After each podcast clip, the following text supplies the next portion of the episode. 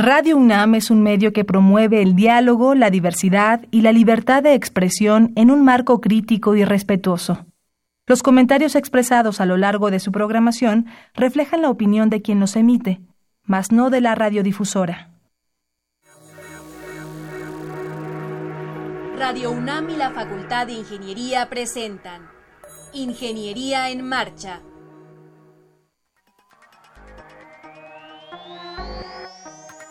un espacio dedicado a la divulgación del quehacer de la Facultad de Ingeniería. Ingeniería en Marcha. Le informamos sobre las innovaciones tecnológicas y de investigación. Orientamos en temas de autoconstrucción. Presentamos la cultura y las artes. Y compartimos nuestras victorias en el deporte. Ingeniería en Marcha. Un programa pensado para vincularnos con usted. Ingeniería en Marcha.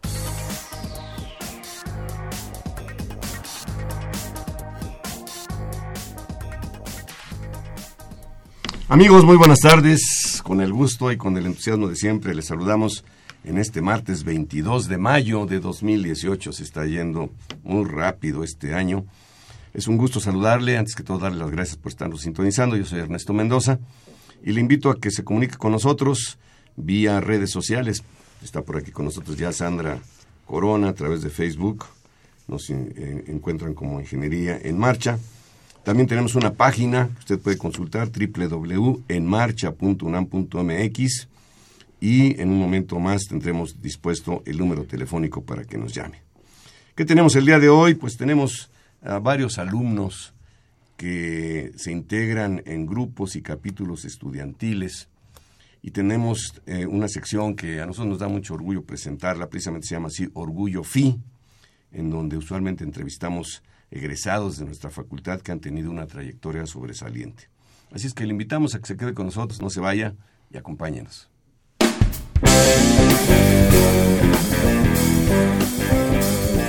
La Facultad de Ingeniería les dio herramientas y los acercó al conocimiento, la cultura, el arte y el deporte, la recreación y los valores. Han sido ellos los responsables de aprovechar lo que la universidad ofreció para que tuvieran una carrera exitosa, una trayectoria personal llena de realización, de satisfacciones que se reflejan en su persona, en su familia, en su comunidad y en México. Ellos son nuestro orgullo FI. Escuche por qué.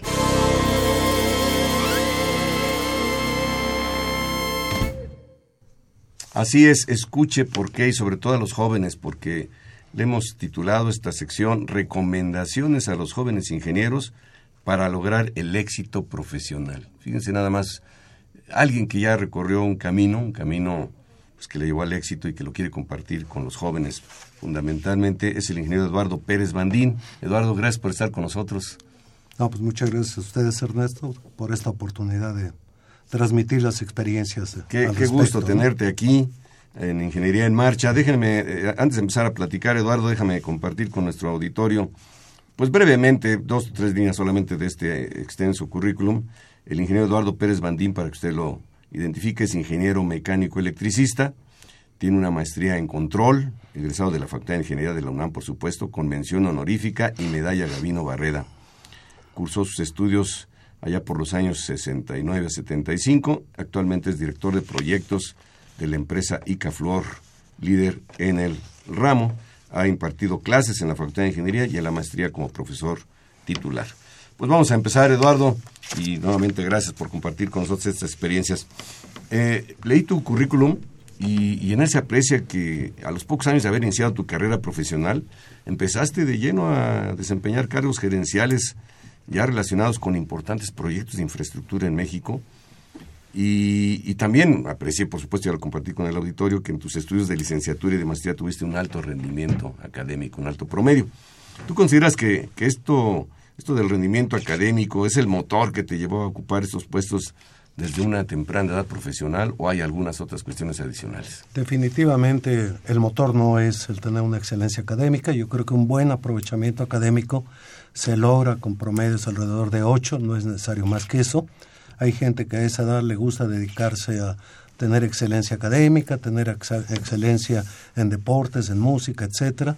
Lo importante es el balance que le dan a, su plan de vida. Sin duda hubo aspectos circunstanciales, me tocó vivir el tema de la transformación de instrumentación y control neumática de esos años que estaba a cargo de ingenieros químicos, pasó a ser eh, del área de electrónica y yo creo que es una circunstancia que ayudó. Pero sin duda lo que más ayudó en mi punto de vista es la formación que recibí en la Facultad de Ingeniería al tener una especialidad que sale uno con algunas materias de la especialidad, pero sobre todo se complementa muy bien con materias de apoyo, sea de contabilidad, de probabilidad, etcétera, que ayudan mucho en el desarrollo profesional. El mercado de infraestructura al que me dedico actualmente se llama Proyectos IPC, que quiere decir que hacemos la ingeniería, la procuración de equipo, de materiales, la construcción y finalmente la puesta en servicio. ingeniería, procura y construcción, ese es paquete completo. Y puesta en servicio, llave en mano los proyectos. Son proyectos muy complejos, multidisciplinarios, en donde todas las ingenierías interactúan entre sí para desarrollar un proyecto que son complejos, muy completo y complejos. Realmente me tocó llevar eh, muchas materias que, que, ayudan a la formación básica que se requiere. Por ejemplo, para comentarles, me tocó llevar topografía y ya se imaginarán que en aquellos años, siendo ingeniero mecánico electricista, eso para qué? decíamos, ¿y eso para qué me sirve una materia de ingeniería civil? Muy pronto me di cuenta que el primer trabajo que tuve en la reforma agraria era hacer una poligonal de dos mil lados, que los que vivimos ese, ese tipo de problemas cerrarlo con, la poligonal, con, con aquellos aparatos con los aparatos que teníamos aún con doble precisión, era un gran reto que se tenía. Después lo utilicé mucho en comunicaciones para entender el diseño de enlaces de comunicaciones. Después, actualmente lo utilizamos mucho para todo lo que tiene que ver con el entendimiento de la parte global de una planta, cómo la diseñamos, cómo la estructuramos, cómo se ubican los diferentes equipos dentro de la planta. Oye, Eduardo, esto nos lleva a una primera conclusión, si me permites. Ninguna de las asignaturas, ninguno de los conocimientos que el alumno recibe o que recibimos en su momento está de más. Ah, exactamente, es lo que es el mensaje que quiero decir. Realmente no está de más. Había materias como de control, control que decíamos estadísticas tipo proyectos, procesos estocásticos, en donde decíamos, ¿y esto cuándo lo voy a usar esta teoría tan árida, no?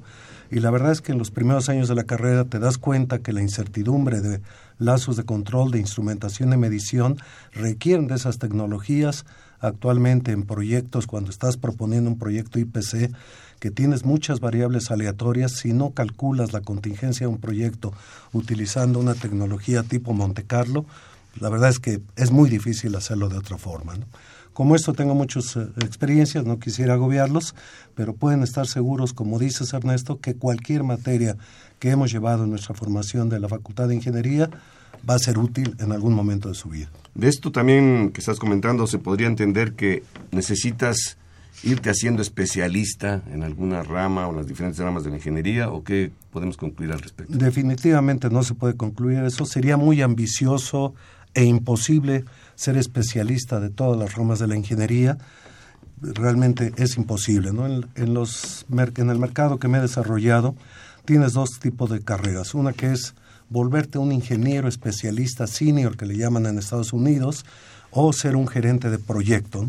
El ingeniero especialista, al igualmente, requiere conocer las diferentes disciplinas que son sus clientes para poder satisfacer sus requerimientos. En el caso del gerente, aparte del conocimiento básico de disciplinas de apoyo administrativo y técnico, necesita como el control de proyectos, como lo que es el desarrollo de ingenierías, necesita tener mucho conocimiento de liderazgo. Hay muchas decisiones, el gerente de proyecto debe decidir qué hacer en la ejecución de un proyecto y para ello necesita poder interactuar con los especialistas, entenderles y una vez que les entiende, e, él es el que decide qué se hace ya cómo se hace, seguramente lo hace el especialista que lo hace mucho mejor que, el gerente de proyecto. ¿no? Los gerentes de proyecto se llaman muchas veces como el todólogo en el mercado. Somos especialistas de nada, pero sí tenemos un conocimiento global del, del, proyecto completo. ¿no? Y es muy importante dependiendo de la carrera que uno selecciona en su desarrollo profesional. ¿no? Bien, déjame recordar a nuestro auditor, estamos platicando con el ingeniero Eduardo Pérez Bandín, director de proyectos en ICAFLOR, egresado de la Facultad de Ingeniería, sobre este tema que le comprometía a exponer, que compartiera con nosotros sus recomendaciones para que los jóvenes logren el éxito profesional. Bueno, Pau Carmona, a través de las redes sociales, nos dice, es estupendo que la Facultad de Ingeniería apoye a los estudiantes y los introduzca al campo de acción desde los primeros años de la carrera. Eh, bueno, eh, eh, eso es lo que nosotros pretendemos como formadores de ingenieros y qué bueno que lo estás destacando porque la formación es integral, siempre hablamos de la formación integral, no solamente los conocimientos, sino también una serie de, atributos que ahora le han dado en llamar competencias, inclusive atributos que, tiene que tener la persona para poder desempeñarse con éxito. Es correcto. ¿Qué, recomendaciones les das a los jóvenes que empiezan su carrera profesional? bueno, concretamente ya lo dijiste, te has desenvuelto en proyectos de infraestructura IPC, es decir, tienen que hacer la ingeniería, tienen que hacer la procura, procura quiero entender como el suministro que le llamamos antes los materiales. Negocios con los proveedores, con los contratistas. las enotapas completas de un proyecto. ¿Qué recomendaciones les das a estos jóvenes? Bueno, el proyecto IPC es un, es un multiengranaje que cada disciplina de la ingeniería interactúa con las demás y con las áreas de apoyo administrativo, de control de proyectos, en donde requiere uno tener realmente darle la satisfacción a los clientes internos, que son las otras disciplinas, y a los clientes externos, que es cumplir con la especificación de los clientes, cumplir con los códigos que se establecen tanto en el país como internacionales y cumplir con reglamentos. El joven eh, ingeniero no debe de perder de vista que realmente está empezando su carrera profesional, tiene que estudiar mucho, tiene que actualizarse mucho para poder aplicar en forma eficiente las herramientas en, en las tareas que se le encomiendan. El joven es un diente del engranaje, pero si ese diente falla en un engranaje, simplemente la planta puede tener se traba la maquinaria. muy serios. O sea, no hay un puesto que sea poco importante. Todos los puestos cuando empieza la carrera profesional son importantes. Cada que, inicie una tarea, por más simple que le parezca, debe estar claramente identificando qué son los requerimientos que tiene y si tiene dudas acudir a su supervisor que generalmente se, le va a atender. Por otro lado, cuando detecta un error de su ingeniería, es muy importante que levante la mano oportunamente. Si ese error se deja crecer al final en un proyecto, ya es muy difícil resolverlo y es muy costoso. Oye, Eduardo, ahí podría haber una situación, digamos, conflictiva en cuanto a que él puede detectar el error, pero dice, oye, pero pues, si esto lo hicieron los que saben más que yo, ¿cómo los voy a poner en evidencia? Claro.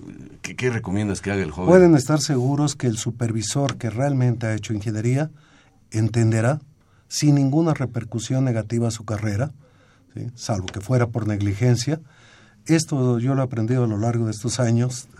ICA Flor es una sociedad entre ICA, 50% y Flor.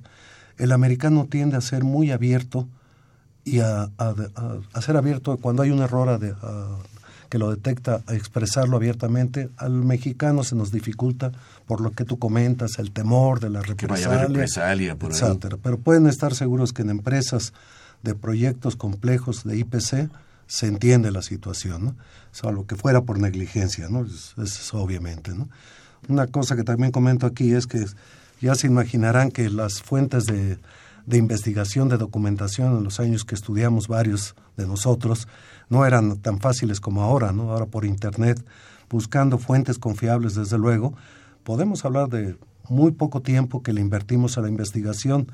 En aquellos años nos tomaba días, investigar temas uh, complejos. Había que ir a la biblioteca. Había que ir a la biblioteca, pedir libros, se los tardaban uno en el envío, ahora a través de Amazon, a través del Internet. De veras, yo creo que la actualización está a la mano de todos nosotros. Recomendaciones en este mercado es tener la pasión por la ingeniería, por más que pequeña que parezcan nuestras actividades al principio. Qué interesante eso que dices, pasión, pasión, por, la ingeniería. Eh, hacerlo con, corazón, con todo nuestro ser, ejercer la ingeniería.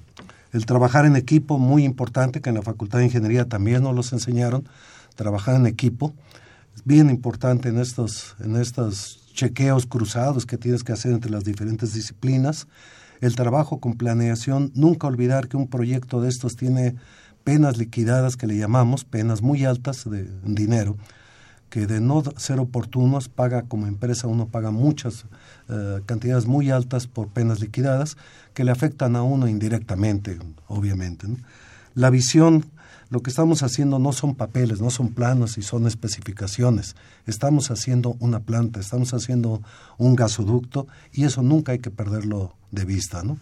El, el apoyar actividades en campo cuando estamos construyendo una planta, que el ingeniero esté muy abierto a ir al, al campo a ver una instalación, porque le va a dar una experiencia muy amplia y lecciones aprendidas para aplicar en, en actividades siguientes. ¿no?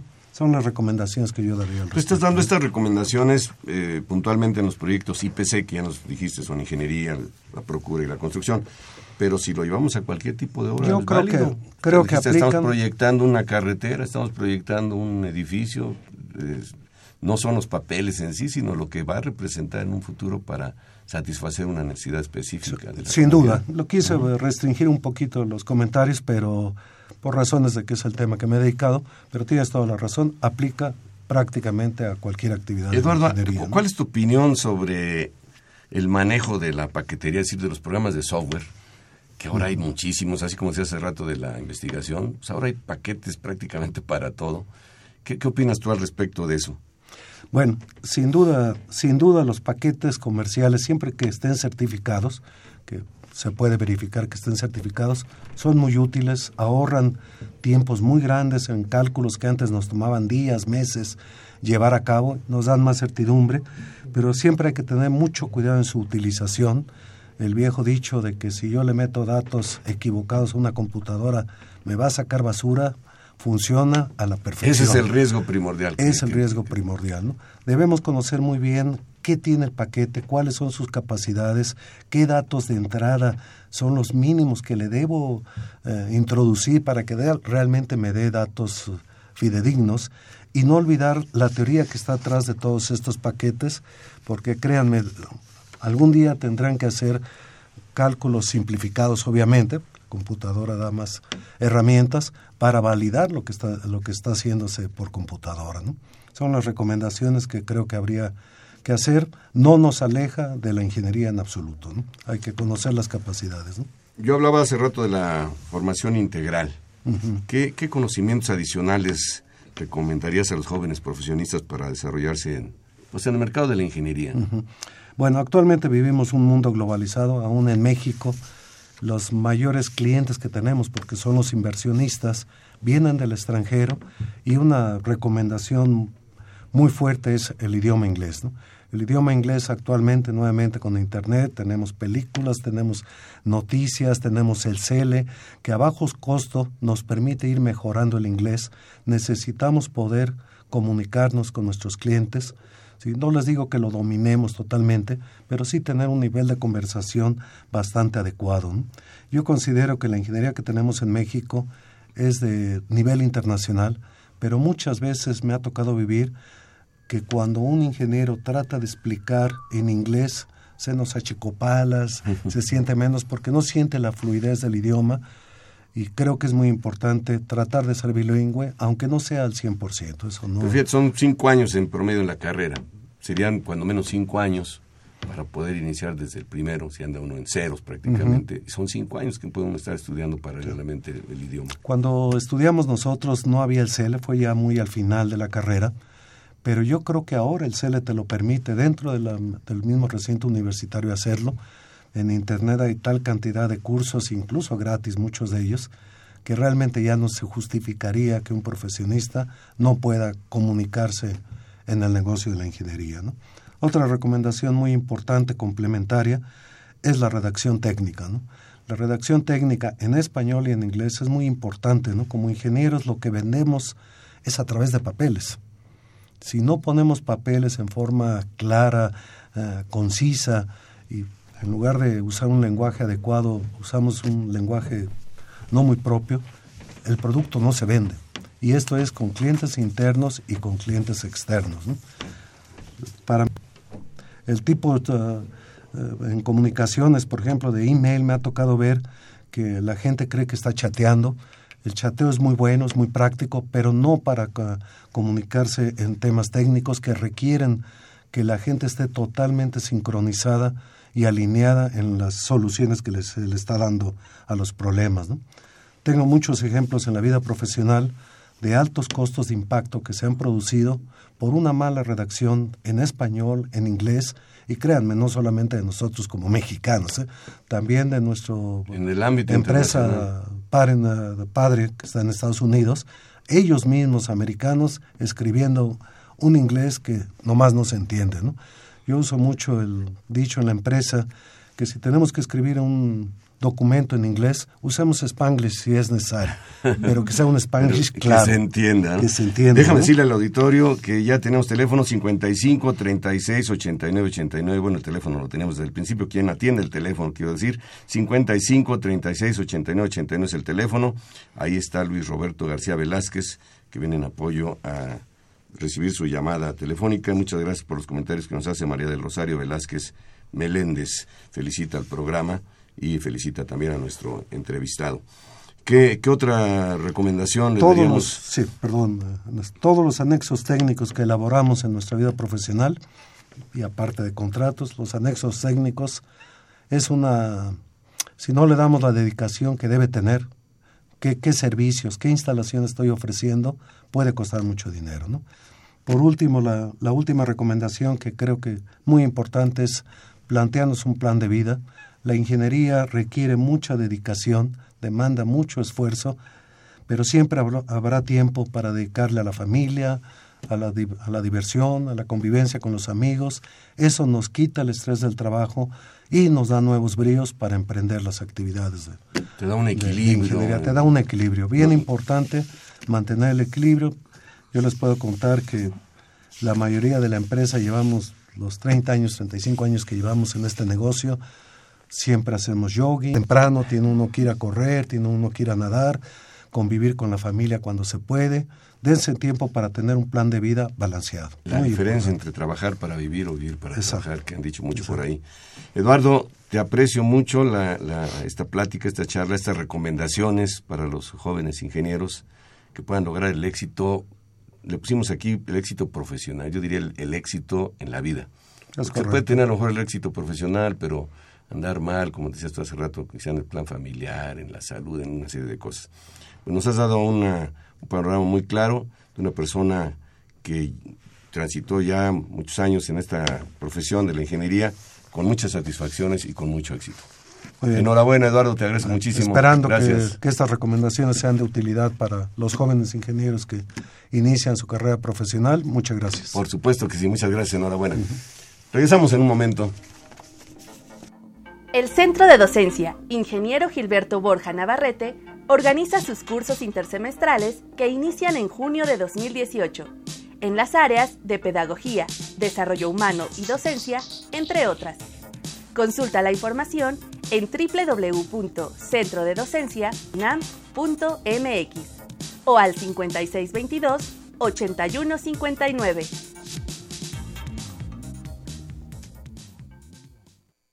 Estás en Ingeniería en Marcha.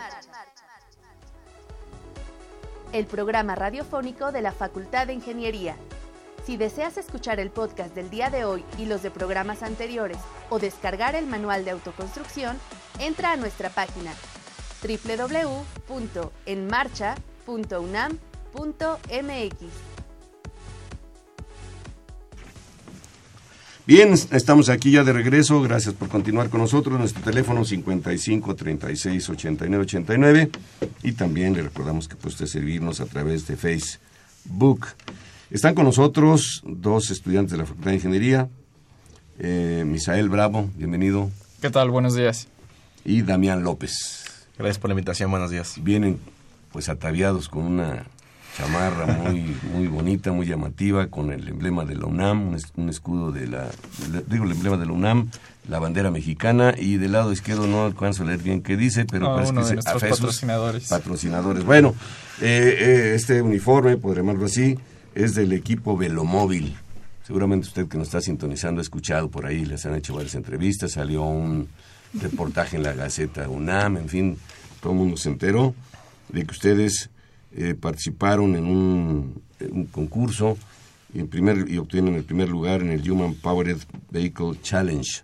Sí, Platícanos un poquito primero qué es, es, el concurso, quiénes participaron y luego pues Velomóvil. Creo que empezamos, Misael. Sí, eh, bueno, el Human Powered Vehicle Challenge es una competencia eh, que se realiza en diversas partes del mundo. Nosotros en específico participamos en la edición eh, West 2018 en Estados Unidos, específicamente en Pomona, California. Es una competencia, que organiza la American Society of Mechanical Engineers eh, y que tiene la intención que alumnos de diferentes universidades de todo el mundo desarrollen un vehículo impulsado por fuerza humana que pretenda ser en el largo plazo una solución a las condiciones urbanas a las que nos enfrentamos.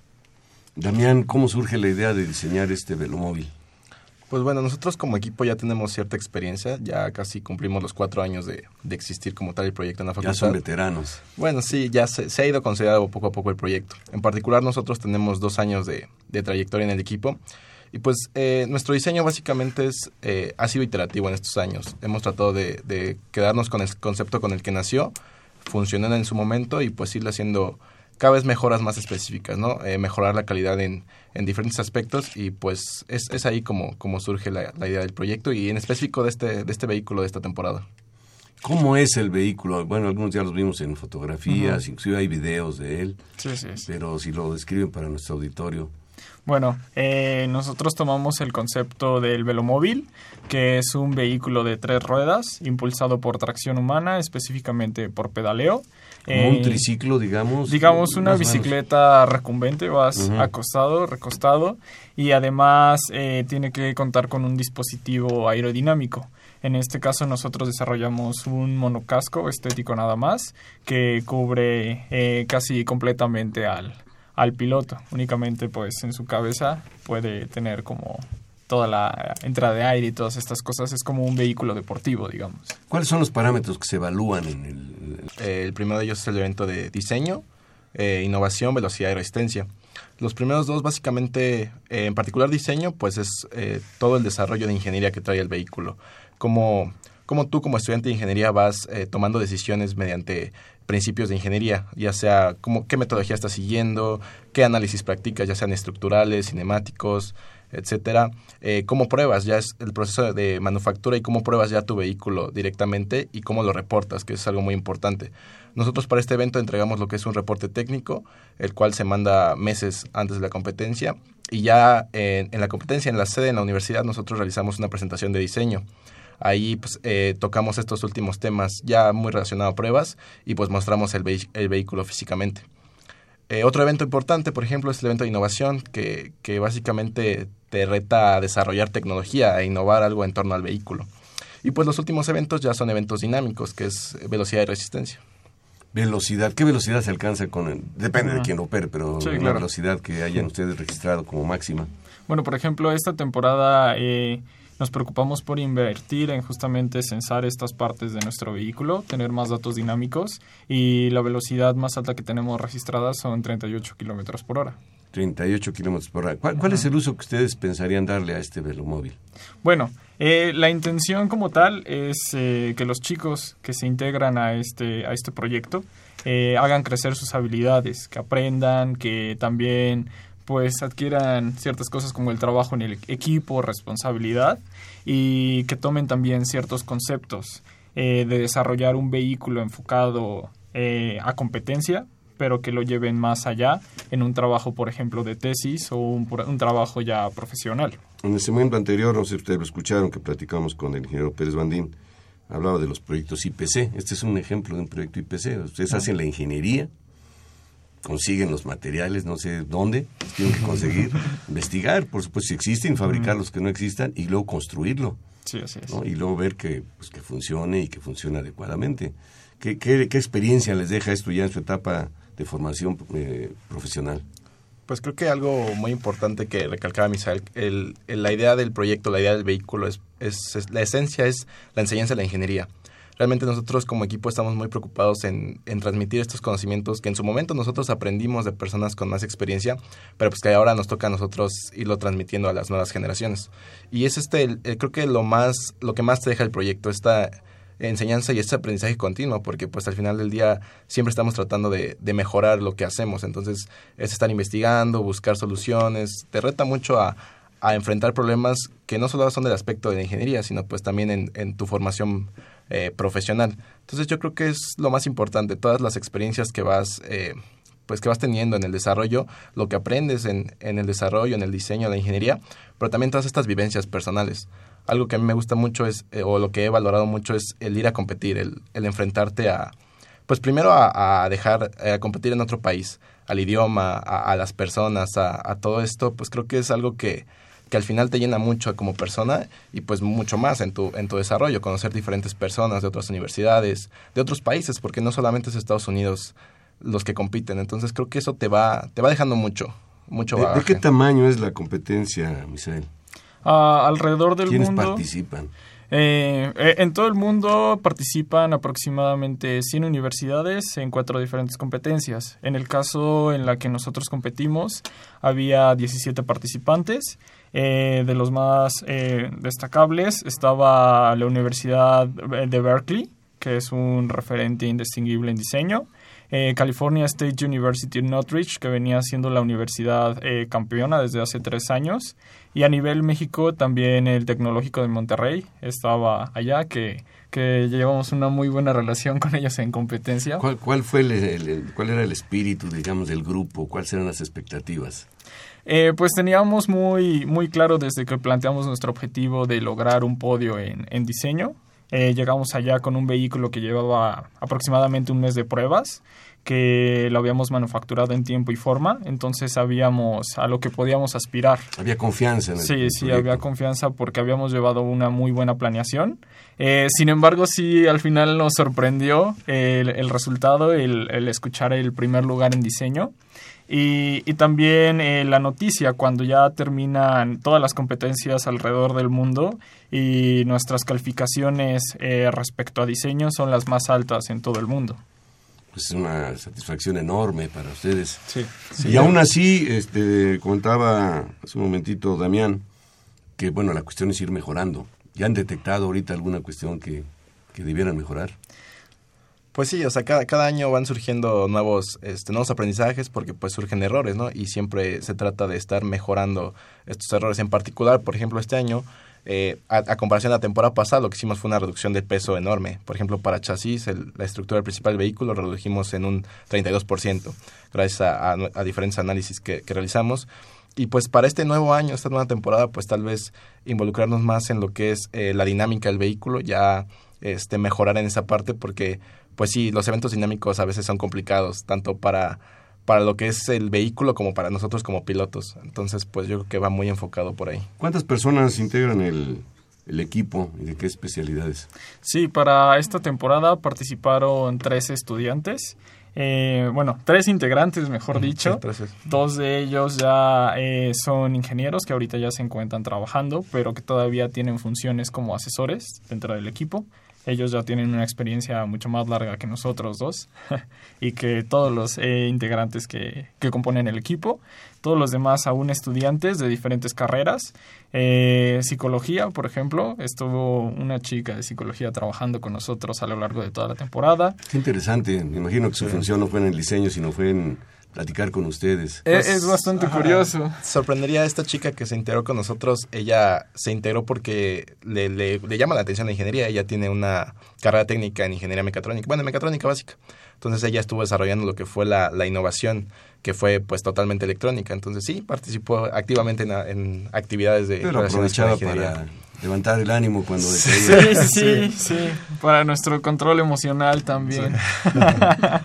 Pero así es. Pues un saludo a todos los integrantes del equipo. El equipo se denomina así, el equipo Velomóvil, que ganó el primer lugar en diseño en este importante certamen de Human Powered Vehicle Challenge en Estados Unidos. Enhorabuena, gracias por acompañarnos aquí en Ingeniería en Marcha y compartir sus éxitos con nuestro auditorio. No, muchísimas gracias por la invitación. Gracias a Michelle Bravo y Damián López, estudiantes de la Facultad de Ingeniería de la UNAM. Muchas gracias por la invitación. Gracias. Vamos a una breve pausa y regresamos con ustedes en un momento. El programa radiofónico de la Facultad de Ingeniería.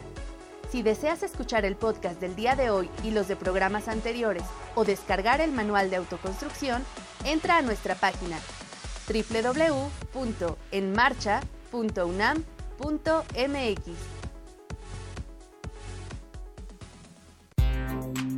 Fundación UNAM y Petróleos Mexicanos lanzan su convocatoria para el Premio a la Innovación Fundación UNAM Pemex 2018 se premiarán las tres mejores propuestas en materia de emisiones de gas natural, eficiencia energética, sustentabilidad ambiental, entre otros temas. Podrán participar todas las tesis de licenciatura, maestría y doctorado que hayan obtenido su título profesional o grado académico antes del 8 de junio. Consulta las bases en www.funam.mx o al teléfono 53 400 910. Fundación UNAM. Contigo hacemos posible lo imposible. Estamos de regreso nuevamente con ustedes. Le recordamos nuestro número telefónico. Nos va a dar mucho gusto que nos llame al 55 36 89 89 y a través de las redes sociales, a través del Facebook. Eh, nos llama el señor Vicente Salazar González, nos pregunta el apellido del ingeniero que entrevistamos al principio del programa. Es el ingeniero Eduardo Pérez Bandín. Eduardo Pérez Bandín, director de proyectos de ICAFLOR, egresado de la Facultad de Ingeniería como ingeniero mecánico electricista. Bueno, pues ya están con nosotros aquí Nicolai Ornelas Fitz. Bienvenido, Nicolai. Muchas gracias. por aquí en Ingeniería en Marcha. Y Carlos Ismael Vázquez Suárez. Carlos, muchas gracias. buenas tardes. Ustedes son miembros del equipo DISEC, que según entiendo significa escorpión. Así ¿Sí es. ¿Estoy en correcto? Maya. Y ustedes participaron también en, en Shell Eco Maratón Américas con su auto Calani. Es correcto. Platíquenos primero este, eh, este, este concurso, este certamen eh, ¿Cada cuándo se organiza? ¿En dónde se llevó a cabo esta vez? Claro que sí, pues les comentamos primeramente, pues buenas tardes a todos los que nos están escuchando. Y bueno, el Shell Eco Marathon es una competencia para vehículos de alta eficiencia energética. Eh, tal cual es una competencia abierta a todos los estudiantes de todo el mundo de diferentes universidades. Tiene tres sedes esta competencia. Una es en Asia, otra en Europa y esta la que asistimos que es en América. Eh, la que es en Asia se lleva a cabo en Singapur, eh, la de Europa en Londres y la de América se lleva a cabo en Estados Unidos. Esta competencia eh, pues convoca a todos los estudiantes, puedes utilizar tanto energía eléctrica proveniente de una celda de hidrógeno o de gasolina. Entonces nuestro prototipo Calani fue creado este, para competir en energía eléctrica. Eh, somos un equipo realmente nuevo. Eh, se, se, creó el equipo en junio de 2017. Ya llevamos dos competencias. Una fue en Brasil en noviembre del año pasado y esta que fue en, en Estados Unidos. Esta última fue en Estados Unidos. Correcto. Y el auto se mueve con energía eléctrica. eléctrica. Ya vienen los autos eléctricos empujando fuerte, ¿no? Este, bueno, esto es lo que yo he oído. ¿Cómo ves tú, Carlos? Sí, claro, es la nueva tecnología y eso es lo que apunta justo esta competencia, ¿no? Trata de innovar y cambiar la forma en la que estamos viendo el mundo.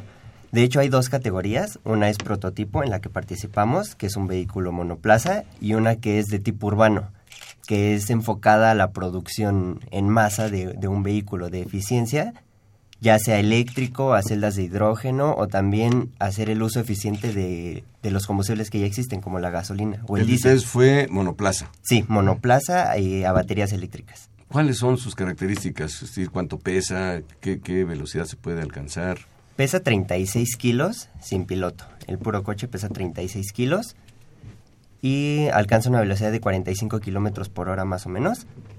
Está hecho de... Tiene un chasis de fibra de aluminio con, un, con una carrocería de fibra de vidrio, que todo lo manufacturamos nosotros.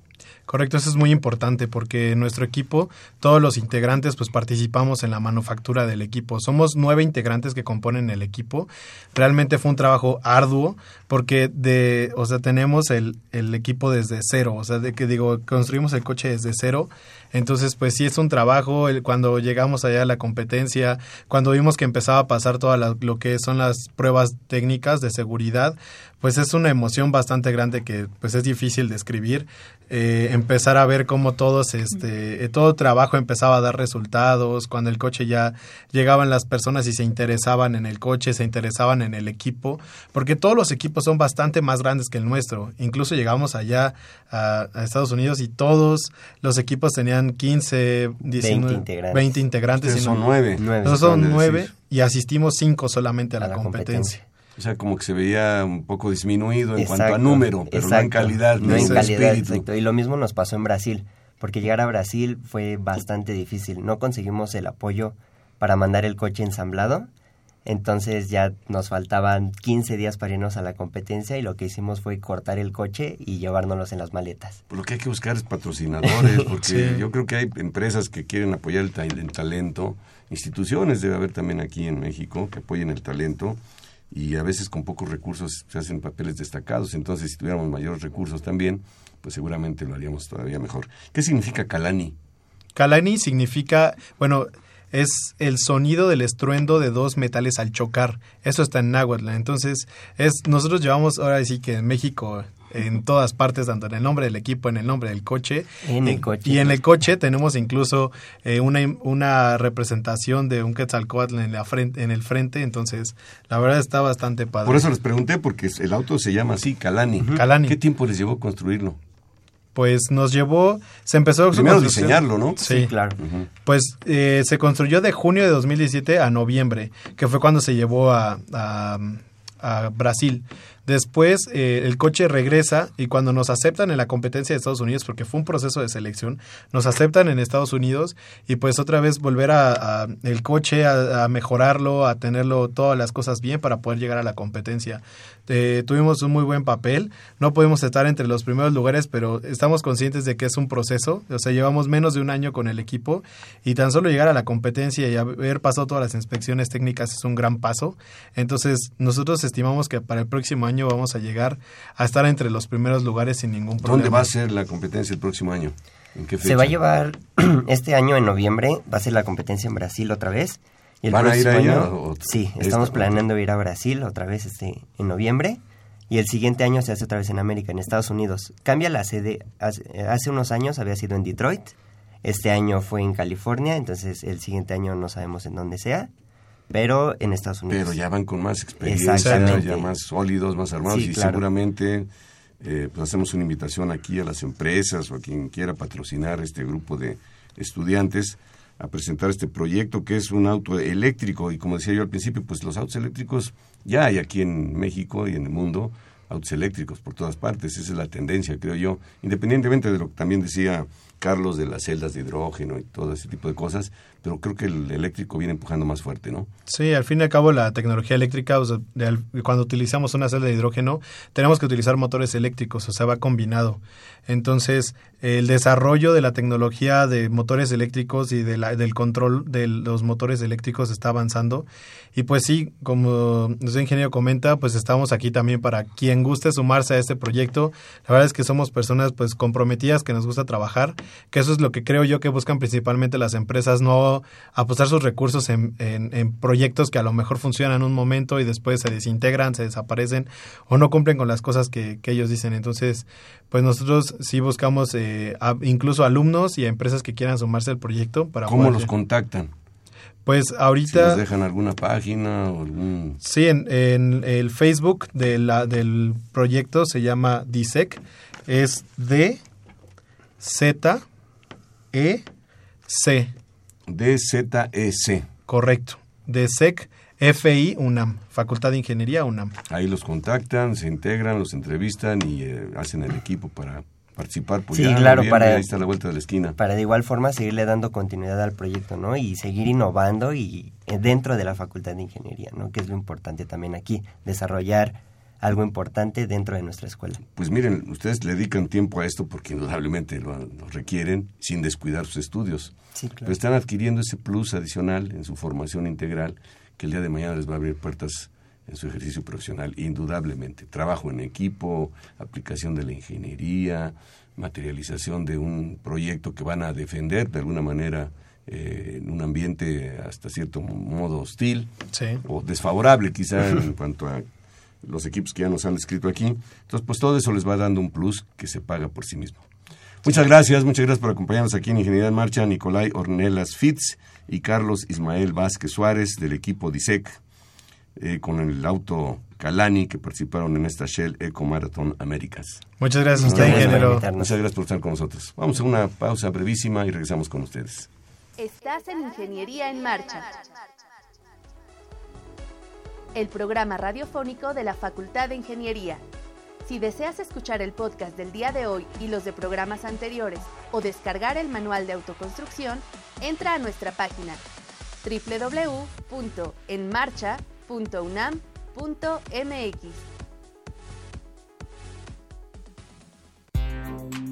Fundación UNAM y Petróleos Mexicanos lanzan su convocatoria para el Premio a la Innovación Fundación UNAM Pemex 2018 se premiarán las tres mejores propuestas en materia de emisiones de gas natural, eficiencia energética, sustentabilidad ambiental, entre otros temas. Podrán participar todas las tesis de licenciatura, maestría y doctorado que hayan obtenido su título profesional o grado académico antes del 8 de junio. Consulta las bases en www.funam.mx o al teléfono 53 400 910.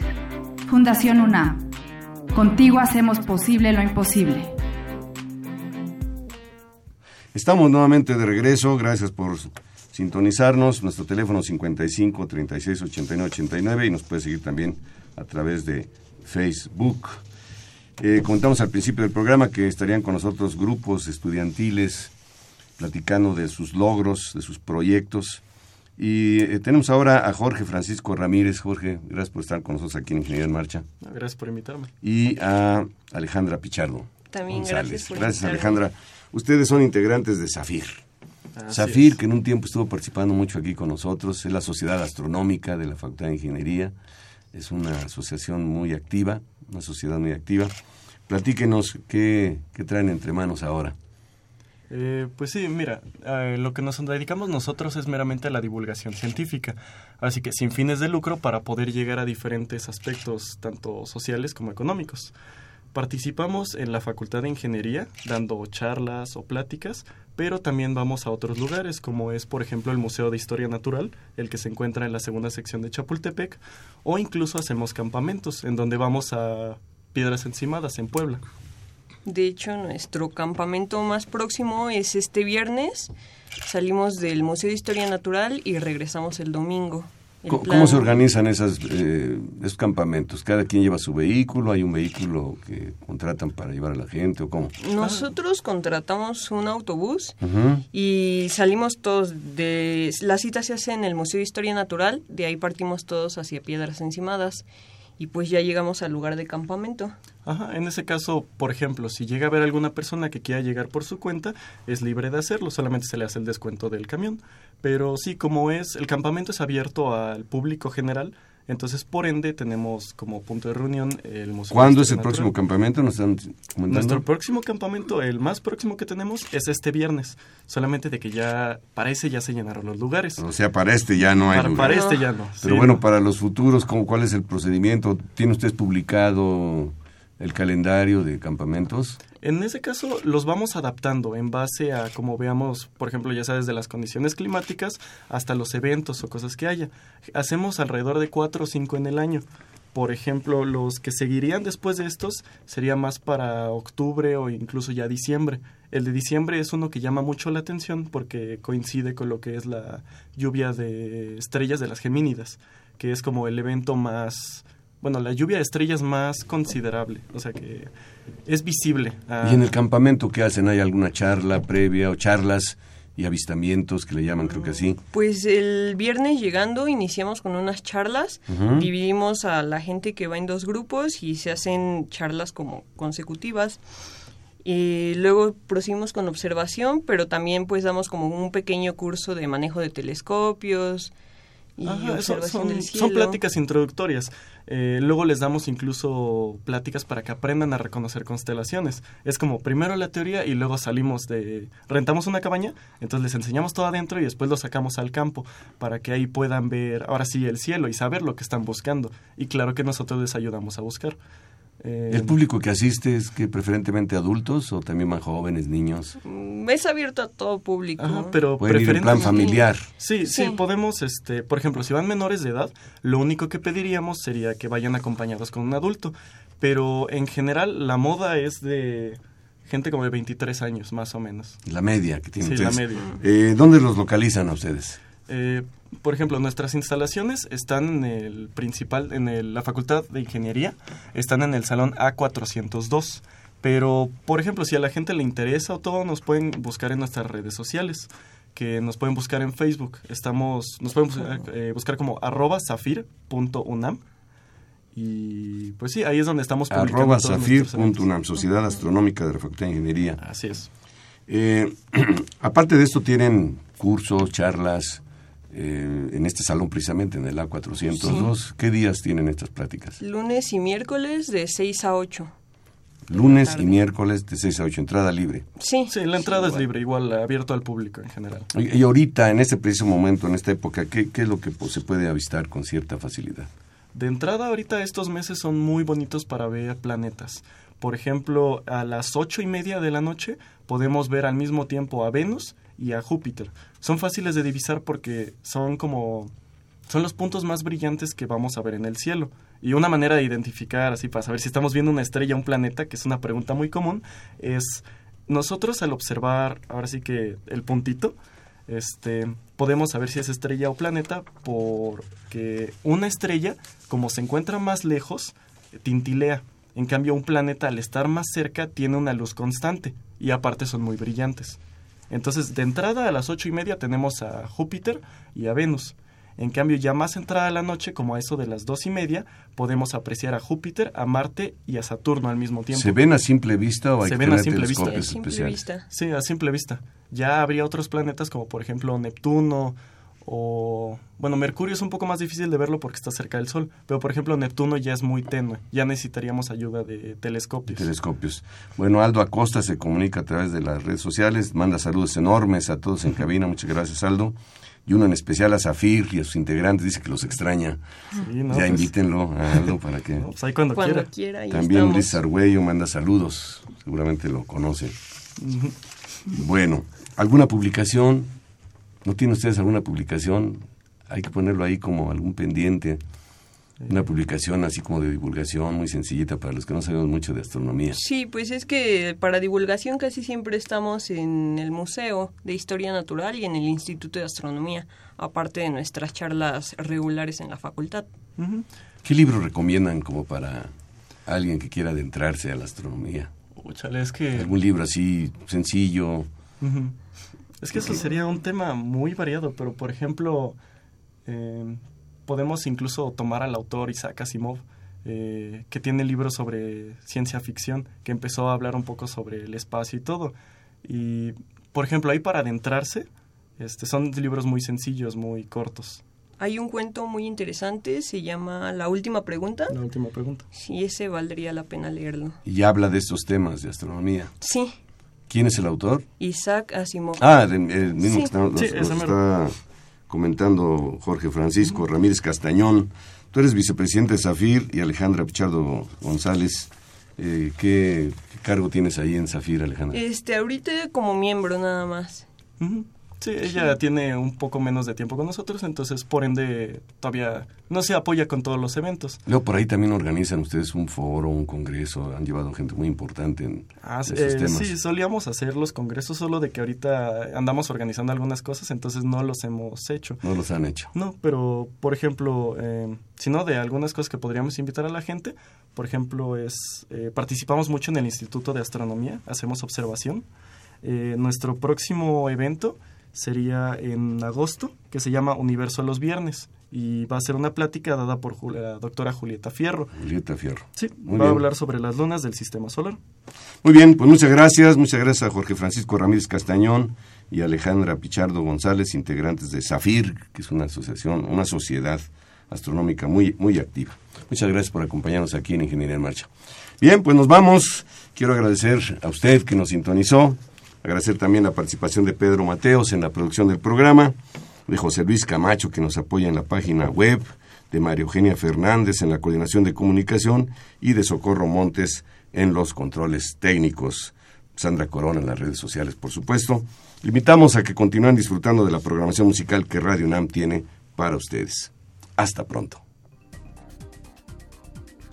Acompáñanos la próxima semana en Ingeniería en Marcha, en un programa en el que participarán estudiantes de la Facultad de Ingeniería que fueron reconocidos con la beca ExxonMobil 2018. Martes 29 de mayo, 12 horas, por el 860 de AM. Radio UNAM.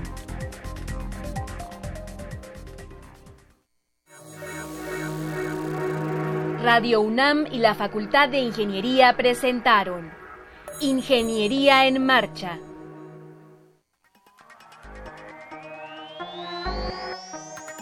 Un espacio dedicado a la divulgación del quehacer de la Facultad de Ingeniería. Ingeniería en Marcha. Le informamos sobre las innovaciones tecnológicas y de investigación. Orientamos en temas de autoconstrucción. Presentamos la cultura y las artes. Y compartimos nuestras victorias en el deporte. Ingeniería en Marcha.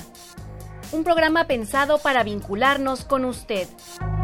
Ingeniería en Marcha.